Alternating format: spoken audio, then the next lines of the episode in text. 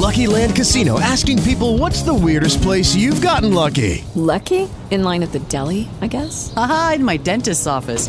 More than once, actually. Do I have to say? Yes, you do. In the car before my kids' PTA meeting. Really? Yes. Excuse me, what's the weirdest place you've gotten lucky? I never win and tell. Well, there you have it. You can get lucky anywhere playing at LuckyLandSlots.com. Play for free right now. Are you feeling lucky? No purchase necessary. Void where prohibited by law. 18 plus. Terms and conditions apply. See website for details.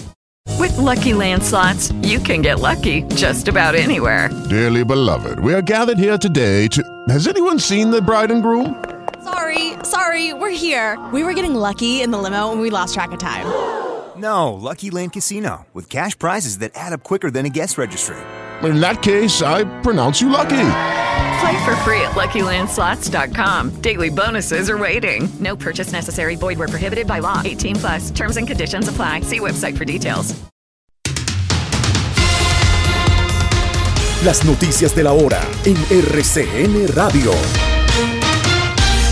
Todas las pruebas indican que el cuerpo de un menor hallado en Segovia es el de Maximiliano Tavares. En las próximas horas, Medicina Legal va a confirmar la identidad de este menor de edad. También aquí en Bogotá, las autoridades investigan dos casos de abandono de recién nacidos. Uno de los cuerpos estaba calcinado.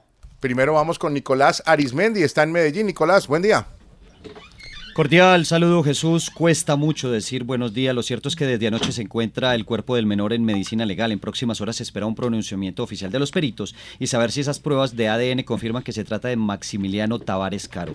El gobernador de Antioquia ha sido prudente sobre la identidad, pero indica que todas las pruebas conducen a ello. Francamente, por la información que he recibido, los indicios son muy altos de que sea el cuerpo de Maximiliano es una noticia, hay que decirlo, con dos facetas. Uno, en cierta medida termina esa angustia, termina esa zozobra de la gente de Remedios, de la gente de Segovia, del Nordeste y de toda Antioquia. Con la confirmación de este dictamen se imputará el delito de homicidio agravado, se suma a los de tortura, desaparición forzada y concierto para delinquir. Gracias, Nicolás. Seis de la mañana, cuatro minutos. El gobierno abrió la posibilidad de nuevos contratos de exploración petrolera. La decisión está sujeta a los números y a la liquidez fiscal a mediano plazo. Esto ha dicho el director de Crédito Público, José Roberto Acosta. También Carlos Gustavo Cano fue nombrado como nuevo presidente de la Junta Directiva de Ecopetrol. Por su parte, Felipe Bayón seguirá como presidente de la compañía. Y el presidente Gustavo Petro ordenó que se cierren las trochas ilegales en la frontera. Funcionarios de ambos países cobran comisiones por dejar pasar contrabando, ha denunciado el presidente Petro. También choque entre la alcaldesa Claudia López y el sistema judicial, esto por causa de la descongestión carcelaria. La Federación Nacional de Jueces y Fiscales rechazó y tildó de ligera las declaraciones de la alcaldesa. El desconocer la norma no da licencia para descalificar a los jueces, resaltó el gremio. Aumenta también el número de personas y familias damnificadas por el invierno. Se habla de 126 mil familias, más de 273 municipios en calamidad pública en Colombia. Fue asesinado el líder indígena Jamie Chocue en Morales, en el departamento del Cauca.